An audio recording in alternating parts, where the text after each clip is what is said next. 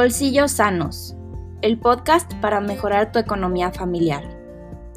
Bienvenidos al podcast Bolsillos Sanos de la Caja Popular Colonias Unidas, donde descubrirás conceptos de finanzas personales, buenos hábitos financieros, una economía alternativa y cooperativista, acompañado de tips prácticos para aplicar en tu vida diaria.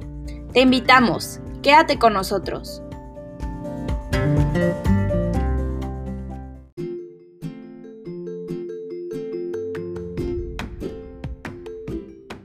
¿Sabías que al pertenecer a la Caja Popular Colonias Unidas formas parte de una cooperativa?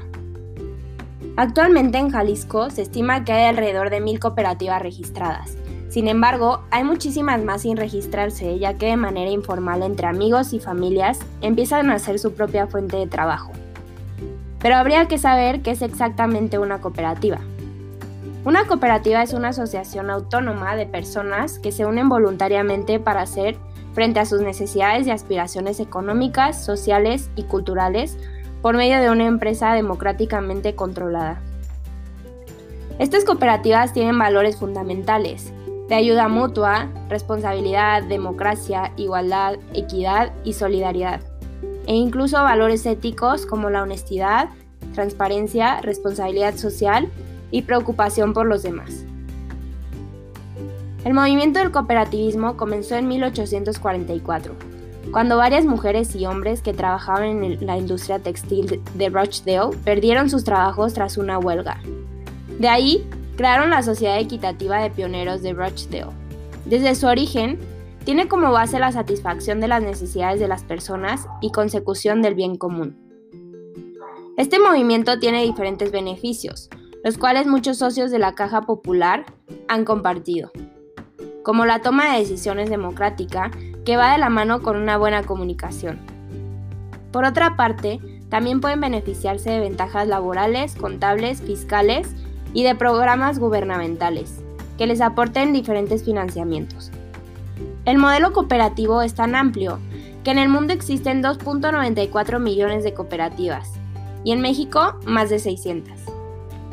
Existen tres tipos de cooperativas reconocidas por la Ley General de Sociedades de Cooperativas que se crean con el fin de responder a las necesidades y aspiraciones comunes. La primera es de consumidores de bienes y o servicios, la segunda de productores de bienes y o servicios y por último de ahorro y préstamo. Un ejemplo de este tipo de organización es la CPCU, pero no todos conocemos su origen.